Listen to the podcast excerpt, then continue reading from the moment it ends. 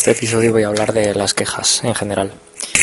Hombre, si tenemos en cuenta que, que somos un animal político, que vivimos en la polis, que vivimos en, una nación, o si se puede llamar a esto nación, eh, que vivimos con gente, que vivimos acompañados constantemente, pues podemos pensar que mucho de lo que hablemos, mucho de lo que pensemos y mucho de lo que decidamos es siempre en relación por causa o por efecto de, de esa acumulación de personas. Y yo lo que me gustaría hacer hoy, eh, lo que me gustaría hacer hincapié hoy, es en la crítica, la crítica social. Antes en mi biografía de Twitter tenía, ponía lo siguiente, crítico social, racional, escéptico, tal. Crítico social. ¿Y qué es ser crítico social? Lo primero al ser crítico social es ser crítico con, con uno mismo y como ya he comentado en algunos episodios, de, después de cada, de cada afirmación decir, bueno, esta es mi, mi opinión, esto es lo que yo pienso y por supuesto que puede ser rebatido y no es lo, no es lo final y probablemente dentro de una semana te venga yo y te diga otra cosa. Pero ¿por qué nos quejamos? ¿Por qué no nos quejamos de lo que hacen los demás? ¿De verdad si nos quejamos de lo que hacen los demás es por ellos o es por nosotros? Yo creo que, que bueno, en ese sentido puede ser por nosotros. Eh, eh, lo hacemos por nosotros. Por ejemplo, cuando nos quejamos de, que alguien no estudie, yo qué sé, nos quejamos eh, de que estamos pagando impuestos para unos estudiantes que no estudian, que se tocan las narices y que están gastando dinero público en puestos que no están aprovechando y claro eh, nosotros ya nos ya no ya estamos en una posición moralmente eh, relevante eh, como para poder juzgar a otra persona porque está haciendo tal o cual cosa. Nosotros también nos elevamos y nos creemos con el derecho de, de juzgar al menos verbalmente en un juicio sino juzgar verbalmente tras leer una noticia a, a una persona que haya hecho lo que haya hecho, que haya matado a alguien, que haya robado o lo que sea. Creemos, creemos, creemos que, bueno, que, que tenemos perfecto derecho para quejarnos y para decir que esa persona no debería haberlo hecho, para decir que esa persona se merece la cárcel o se merece un, un escarmiento o rehabilitación o lo que sea. Esta es la, queja social. Mm, que creemos que podemos hablar sobre los políticos y, de hecho hablamos constantemente y nos quejamos de que los políticos hacen tales medidas que se comportan de una manera que no nos gusta. Y todo esto obedece a algo que pues eh, alguna razón que no se nos ocurre a nosotros conscientemente cuando estamos haciendo realizando la queja, pero que nos parece perfectamente legítima esa queja. Entonces, en este episodio me gustaría darle algunas vueltas a ese asunto. Sí, sí, tampoco creo que dure todo el episodio hablando de eso. pero eh, en el caso actual de las quejas por la educación y tal es, es bastante claro. Las las quejas van dirigidas a, a las figuras políticas, porque eh, supuestamente son ellas las que, las que manejan todos los presupuestos relativos a la educación, a la cultura en sentido amplio y, y a la cultura, bueno, en general a lo que a nosotros nos afecta como estudiantes o como personas que todavía no pueden trabajar o están en, en proceso de poder trabajar. Entonces, ¿qué ocurre cuando estamos quejándonos de los políticos? Es, legítima nuestra queja. Somos sujetos soberanos en, el, en, la, en la polis que, de la que he hablado antes. Somos sujetos soberanos y nos podemos quejar. Por supuesto que nos podemos quejar. Eh, y probablemente encontremos una razón ética, una razón no ya ética sino moral, que es un poco más, más subjetiva para, para quejarnos. Incluso podemos encontrar una razón científica para poder quejarnos. Eh, pero no es así, porque todas, estas quejas obedecen quizá una legitimidad que tenemos, pero que al, al ejercerla al ejercer esa, ese derecho a queja, ese derecho a veto en muchos casos, eh, nos estamos, estamos perdiendo el horizonte. Quizá lo que, lo que sea un pan y circo de la política sea esas discusiones en los bares sobre, sobre la política y sobre cómo cambiar el mundo. Quizá eso sea un pan y circo. Me explico. Eh, cuando se habla de política se tiende a pensar que la política solo la hacen los políticos. Mentira. La política la hacemos todos y cuando digo todos, digo todas también y cuando digo todas digo también los banqueros y las banqueras. Ojo, los banqueros no son los bancarios. Cuando la política la hacen los, los banqueros, que son eh, parte o, son el todo, de es una institución, son parte o son los cabezas de una institución no elegida democráticamente, pero como ya hemos visto, que tiene un poder que ya le gustaría a muchas democracias que las tuviesen sus gobernantes, cuando ocurre eso, estamos frente a un problema. Ya no es nuestra capacidad de queja la que vale. Ya no podemos quejarnos porque nos estamos quejando sobre un terreno privado. Lo que pasa es que el terreno privado no, no se agota en sí mismo. lo privado sale a lo público. Y esto ha dado dolores de cabeza a muchos teóricos de la política, como ya sabéis. Pero cuando estamos quejándonos de los, sobre los banqueros, que quizá tengan incluso, incluso legalmente tengan, estén defendidos, y probablemente lo estén, y lo están y lo estarán, y cada vez estarán mejor defendidos legalmente. Cuando la ley les defiende, y nosotros aún así seguimos encontrando razones para quejarnos, entonces ahí tenemos un problema. Nosotros nos quejamos, eh, llevamos pancartas a las a los sitios donde los políticos de turno van a hablar y donde hay más prensa para que se nos oiga mejor.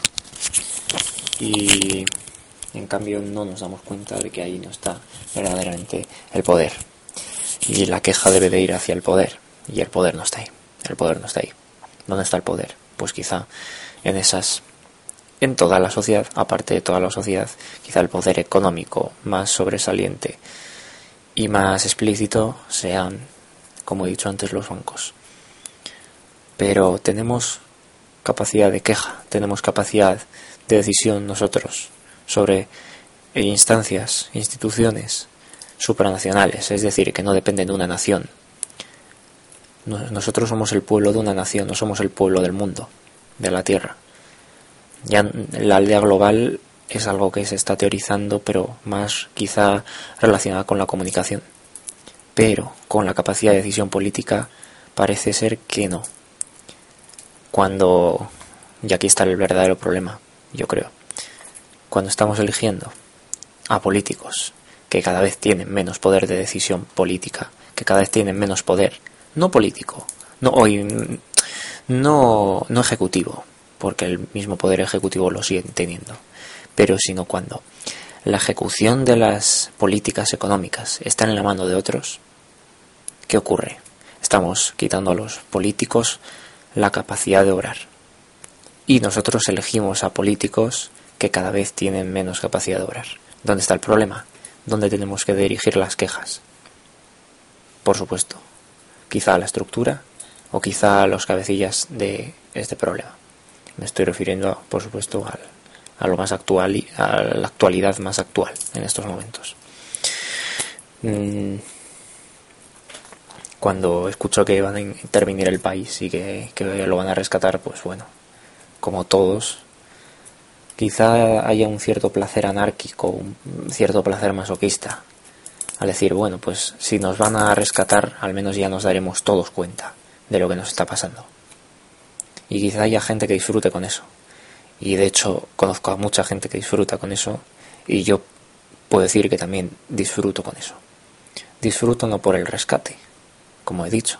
Disfruto porque sé que cuando llegue el rescate a mucha gente se le caerá la venda de, de los ojos.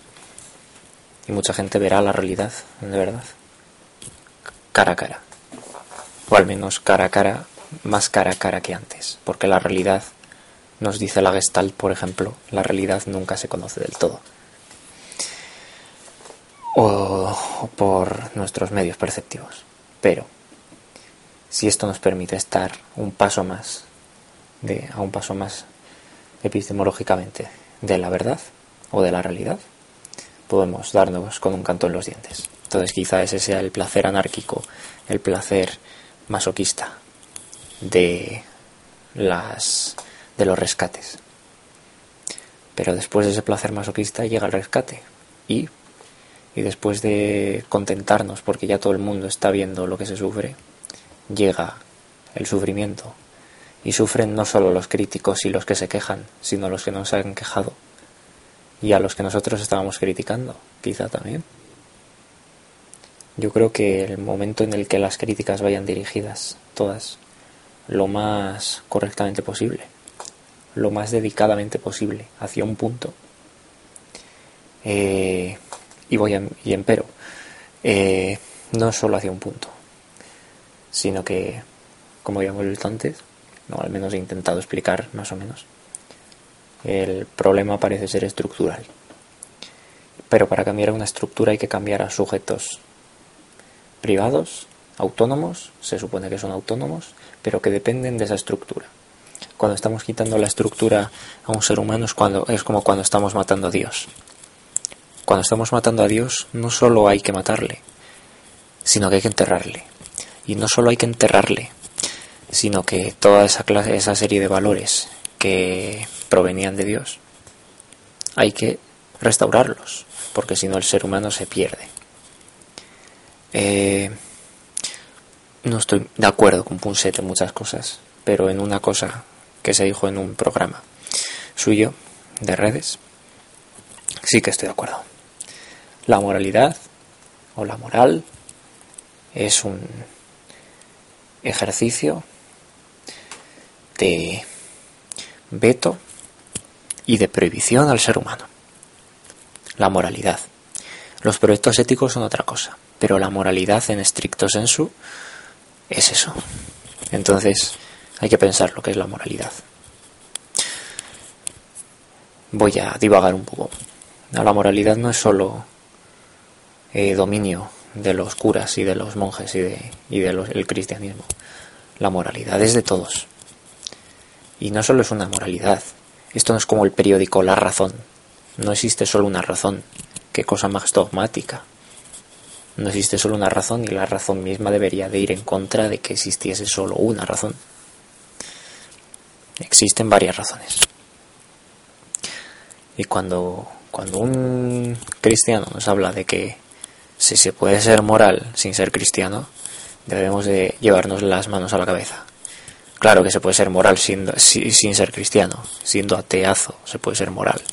La moralidad ha sido algo que ha ido de la mano de la religión, pero porque no había instrumentos, eh, no había otros instrumentos, o al menos se habían tapado otros instrumentos que nos daban otra serie de principios morales. Porque esto, no nos equivoquemos, está basado todo en principios. Aunque si nos pregunten no sepamos decir qué principios tenemos. Me hace gracia la gente cuando le preguntas ¿y qué principios tienes? Pues yo ser amigo de mis amigos. Pues yo no hacer daño a nadie. Bueno, eso quizá no sea un principio muy básico, porque quizá de, debajo del no hacer daño a nadie, pues este, ya quién sea ese alguien, ¿no? Y si es en defensa propia y si tal, claro. Entonces, pero evitando ese relativismo. Mm, cuando nos hablan de que la moral es solo de propiedad de la religión y de sus vástagos, pues hay que llevarse las manos a la cabeza. Volvemos al principio. El tema de las opiniones y de las quejas tiene mucho que ver con eso de esa famosa frase que dice todas las opiniones son igual de respetables. No. Mi opinión puede ser igual que la tuya, pero puede no ser igual de respetable. Que algo sea respetable o no, que algo sea razonable o no, es parte de la ética, de la ética en que, estemos inscritos y de la moral en que estemos inscritos. Sin ánimos de relativizar eso, dentro de una misma moral, una opinión va a ser no moral o moral. Una opinión va a ser válida o no válida, es decir, sostenida con falacias o con argumentos eh, falsos. Ninguna opinión es igual de válida que otra. Si todas las opiniones fuesen igual de válidas que, que las otras, no habría discusión. Porque si mi opinión es igual de válida que la tuya, por mucho que intentes discutir lo que yo te diga, no vamos a llegar a un acuerdo. Porque por muchas razones que te dé, por mucho que se debata, em, no vamos a tener un, un nexo, no vamos, a, no vamos a bajarnos del caballo, ni vamos a darnos la mano.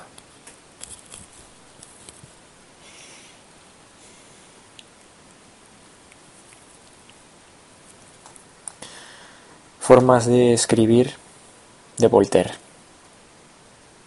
Voltaire también estaba en contra de las opiniones así de, de felices. Pues sí, ¿por qué no? Está en contra de ellas.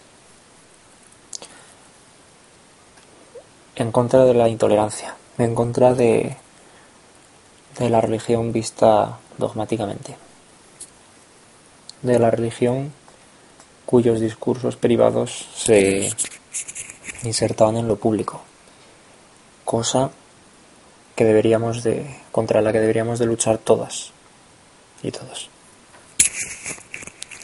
No podemos no podemos dejar que el, un obispo o un o algún líder de cualquier iglesia o de cualquier otra religión, me da igual, llegue a la televisión pública y fomente discursos de odio. Él en su misa que haga lo que quiera, pero en el mismo instante en que se está retransmitiendo su misa, en una cadena pública, que se supone que aboga por una moral y por una ética que intenta eh, sumergirse dentro de todas las diferencias y por supuesto estar en contra de cualquier sectarismo y de discurso frontal a la igualdad y a la tolerancia, cuando ocurre eso, hay que hacer sonar todas las alarmas. Las terapias, por ejemplo, las terapias de electroshocks, etcétera, que ya sabemos todos para qué se usan,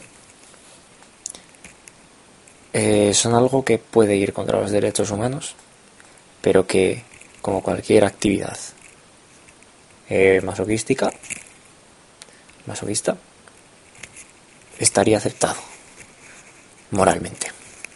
Si uno quiere. El problema es ese, ¿no? Que quizá uno no quiera que le hagan, que le hagan. Quizás sean los padres los que manden a la persona a que reciba esa serie de terapias. Eso ya es otra historia. Pero si uno va de motu propio, que ya sabemos que nunca el motu propio es de verdad propio, cuando uno acude ahí por su propio pie, sabiendo lo que hay, no se debe decir nada. ¿Por qué? Pues porque está en el derecho, en facultad plena, racional o no, pero sí razonable, de ir a donde quiera, rezar lo que quiera, cortarse las partes del cuerpo que quiera y someterse a cargas eléctricas donde, donde le apetezca.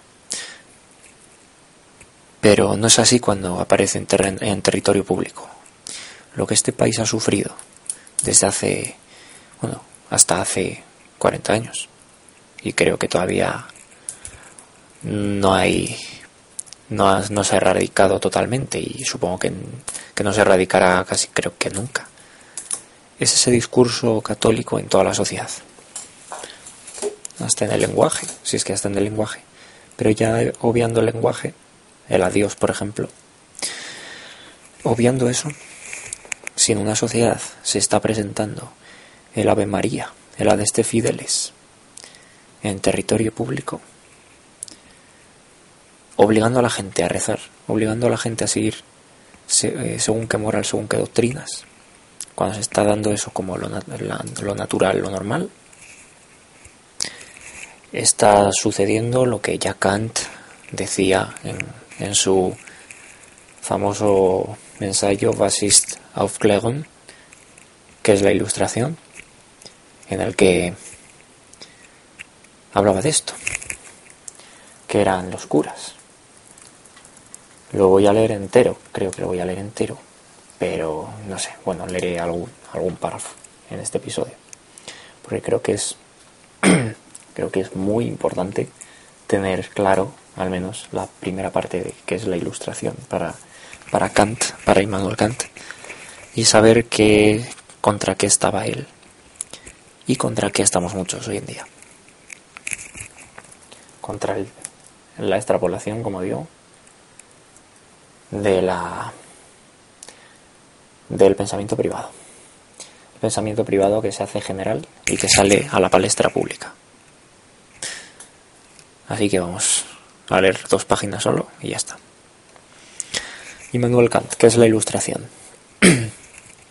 la ilustración es la salida del hombre de su minoría de edad. Él mismo es culpable de ella. Ojo con esto, es muy importante. Él mismo es culpable de ella. ¿Seguro? Bueno, la minoría de edad estriba en la incapacidad de servirse del propio entendimiento, sin la dirección de otro. Podemos pensar en un testigo de Jehová que no puede vivir sin leer sus libros o sin acudir a, a una asamblea de testigos de Jehová en la que le guíen. Dice Kant, uno mismo es culpable de esta minoría de edad, cuando la causa de ella no yace en un defecto del entendimiento, sino en la falta de decisión y ánimo para servirse con independencia de él, sin la conducción de otro. Por supuesto, cuando no es porque sea la persona que, sigue todavía en la minoría de edad mental, intelectual, cuando no es problema de la educación que tenga, sino la falta de ese ánimo, sí que es una minoría de edad y una verdadera, un verdadero problema para la sociedad. Si creamos seres humanos, que vale, puedan ser todo lo competitivos y, y todo lo empresarios, eh, emprendedores que quieras, pero no son capaces de pensar por sí mismos. Estamos ante una sociedad que no cabe duda, sea de derechas o sea de izquierdas, la persona que sea, va a tener una grave tara.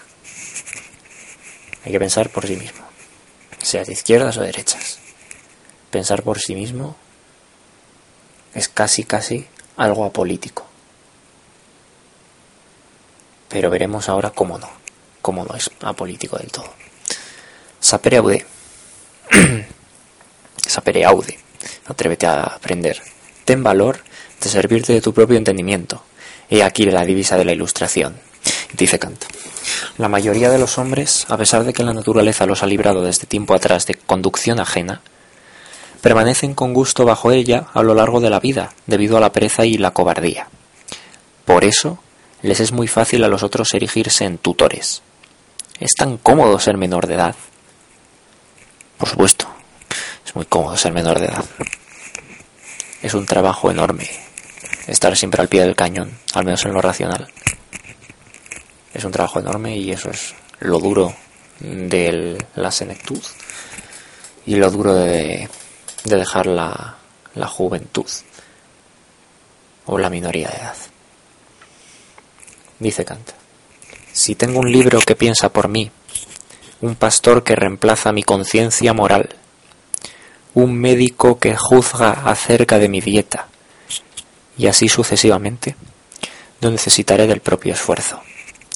De esto ya hablaba yo en el episodio anterior. Hablaba de la heteronomía que tiene muchas personas con relación a lo que es lo que comen o, con relación a los eh, medicamentos que toman. Vivimos en una sociedad medicalizada, no cabe duda. Hay mucha gente que por un mínimo dolor de cabeza, quizá muchos de los que me estáis escuchando tengáis esto, por un dolor de cabeza ya se estén metiendo pastillas. Pues bien, ya solo con dejar esa... esto es una analogía, una metáfora. Estamos dejando al médico, a la medicina, que actúe y que nos quite a nosotros del verdadero problema. Esto es como cubrir con un tupido velo. Un montón de mierda. Pero es que al final, por mucho velo que haya, la mierda apesta a largas distancias. Y eso no se puede evitar. Y cuando sucede, cuando sucede, cuando sucede, pues cuando sucede hay gente que se muere. Cuando sucede que has estado eh, bajo una guía moral, una guía de conciencia. Esto es todo mío. Luego voy a seguir con Kant. Que has estado bajo una guía de conciencia, un pastor o lo que sea. Y sales tú al mundo. Quizá el pastor te haya dado la caña y no el pez, eh, y no el pez. Pero hay mucha gente que no, que solo ha querido la religión, por ejemplo, para conseguir los peces y no para encontrar una herramienta que le permita decidir por sí mismo a lo largo de su vida. Y es entonces cuando van al libro, cuando van a la persona y cuando no piensan por sí mismos. Dice Kant, con solo poder pagar no tengo necesidad de pensar, otro tomará mi puesto en tan fastidiosa tarea. Como la mayoría de los hombres, y entre ellos la totalidad del bello sexo, tienen por muy peligroso el paso a la mayoría de edad, fuera de ser penoso, aquellos tutores ya se han cuidado muy amablemente de tomar sobre sí semejante superintendencia. Después de haber atontado sus, redes, sus reses domesticadas, de modo que estas pacíficas criaturas no osan dar un solo paso fuera de las andaderas en que están metidas, les mostraron el riesgo que las amenazas intentan marchar solas. No, hijo, no salgas a la calle. Hay gente muy peligrosa. Hay gente muy mala hay drogas, hay rock and roll, todo lo que quieras. No salgas porque va a ser malo. Pues bien, Kant dice que hay que salir y que hay que conocer la droga y que hay que conocer todo. Kant dice eso. Y quizá no sea cuestión de prohibición, porque el no salir a la calle es una prohibición, sino conocimiento. Porque en la educación y en el conocimiento yo creo que está la solución a un montón de los problemas que hoy existen. Comenzando por el control de natalidad, terminando por las enfermedades de transmisión sexual, que son más o menos del mismo ámbito. Dice, lo cierto es que ese riesgo no es tan grande, pues después de algunas caídas habrían aprendido a caminar pero los ejemplos de esos accidentes por lo común producen timidez y espanto, y alejan todo ulterior intento de rehacer semejante experiencia. Está diciendo Kant aquí que si una persona ve alguna dificultad o un ejemplo de dificultad en el exterior, fuera de la caverna, va a temer por salir ella misma y dedicarse averiguar qué hay detrás. Veamos, por tanto, a cada hombre individual le es difícil salir de una minoría de edad, casi convertida en naturaleza suya, inclusive le ha cobrado afición. Esto es muy común.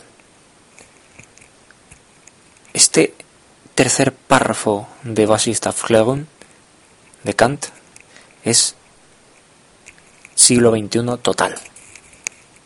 Y mira que me pesa y me cuesta y me, y me fastidia usar textos de hace tres siglos para explicar la actualidad, porque me parece que se debería de crear más textos y no dedicarnos a leer tantos textos de otra época, por mucho que tenga, por mucha actualidad que supongamos que tengan. Pero bueno, este texto estamos viendo que es se puede traspolar perfectamente a la actualidad. Por el momento, es realmente incapaz de servirse del propio entendimiento, porque jamás se le deja hacer dicho ensayo. Los grillos que atan a la persistente minoría de edad están, están, dados por reglamentos y fórmulas, instrumentos mecánicos de un uso racional, o mejor de un abuso de sus dotes naturales. Por no estar habituado a los movimientos libres, quien se desprenda de esos grillos quizá diera un inseguro salto por encima de alguna estrechísima zanja. Aquí vemos una reminiscencia platónica que, no cabe duda, la tenía Kant. Por eso, solo son pocos los que, por, por, esfuerzo del propio espíritu, logran salir de la minoría de edad y andar, sin embargo, con seguro paso. Mm, me repito, es el mito de la caverna. Me encanta. Pero, en cambio, es posible que el público se ilustre a sí mismo, siempre que se le deje en libertad. Incluso casi es inevitable.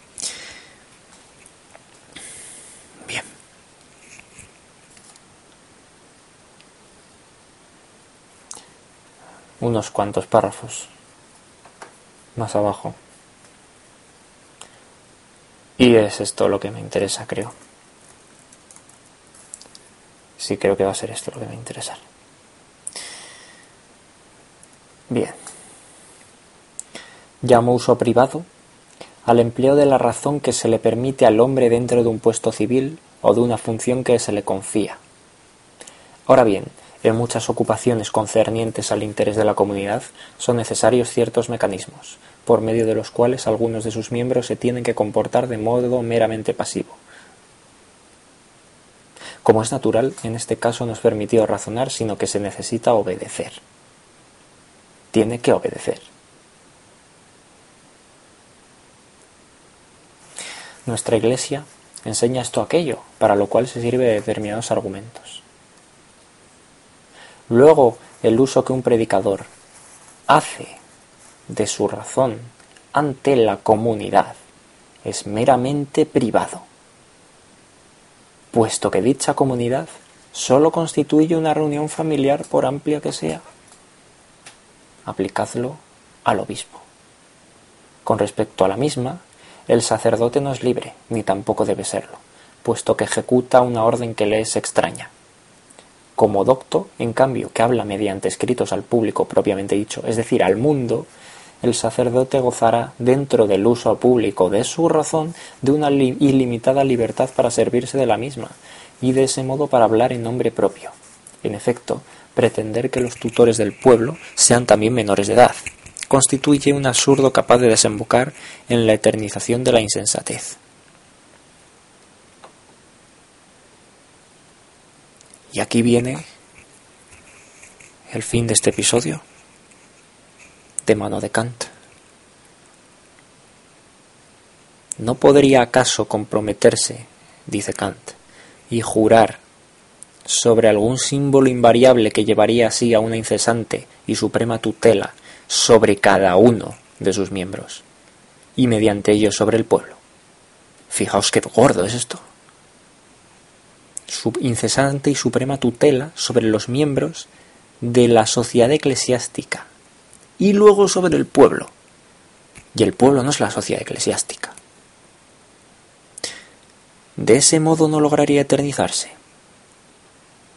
Bueno, esto es lo gordo.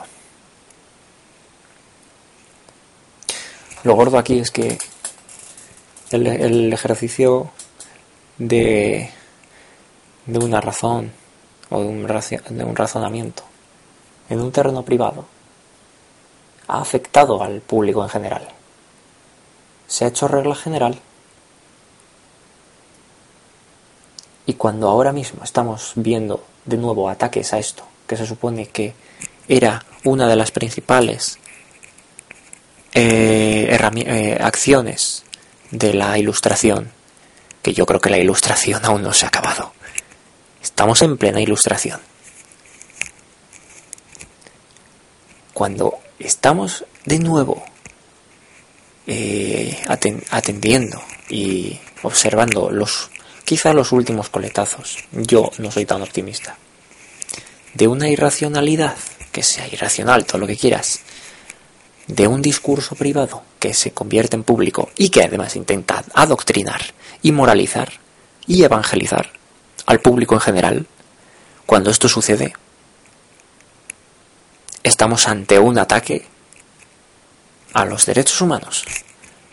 Y más allá de los derechos humanos, estamos ante un ataque personal de ese obispo a uno mismo, a cualquier individuo de la sociedad, sea católico, cristiano, moro o ateo, y el resto de, cosas que se pueden ser religiosamente, agnóstico lo que sea.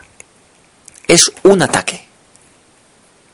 Por eso se debe de condenar, quizá como decía Nietzsche, al ostracismo, se debe de multar, si es que se quiere multar, yo no estoy de acuerdo con que se multe, prefiero la educación, que se eduque verdaderamente a esas personas, y que estas personas, privadas o no privadas, y que estas estructuras que constantemente emergen en el terreno de lo público, estén vigiladas y procuren dedicarse y dedicarse a lo y, y procuren dedicar sus discursos privados a lo privado. Porque cuando una persona cuyo discurso privado lo relega a lo privado y en terreno público tiene en cuenta la multiplicidad de casos que hay, es una persona razonable, es una persona respetable. Pero no así aquella que en los periódicos públicos, que en las cadenas de televisión públicas, que en las radios públicas, que en la calle pública, con los carteles o en las campanadas públicas, esté haciendo ejercicio de su confesión privada, eso sí que se debe de perseguir, se debe de multar o lo que queráis o se debe de condenar. Condenar espiritualmente, si queréis. Espiritualmente en el sentido no religioso, obviamente. Faltaría más. Y esto es una queja más. He comenzado el episodio quejándome y luego termino, o sea, he, terminado, he empezado el episodio hablando de qué es quejarse y lo he terminado haciendo una queja que da igual que se haga particular, a particulares, porque el problema no son los particulares, por desgracia, si el problema fuesen los particulares, como decía Hitler, otro gallo nos cantaría. Los aniquilamos a los particulares. Esa no la razón. Eh, eso no es ningún. Eso, eso no arregla nada. Los discursos no, no son particulares. Lo que escribía Méndez Pelayo, o cualquier poeta como Lorca, o Miguel Hernández, eso no era particular. Eso era ya parte del dominio público, de la estructura. Entonces, seamos todos conscientes de que este problema es estructural y que la queja puede ser razonable y de hecho debe de existir y debe de estar siempre al orden del día, desde que uno se levanta hasta que uno se acuesta. Y por supuesto, debe de estar en contra de que nadie le diga lo que tiene que hacer including me, por supuesto.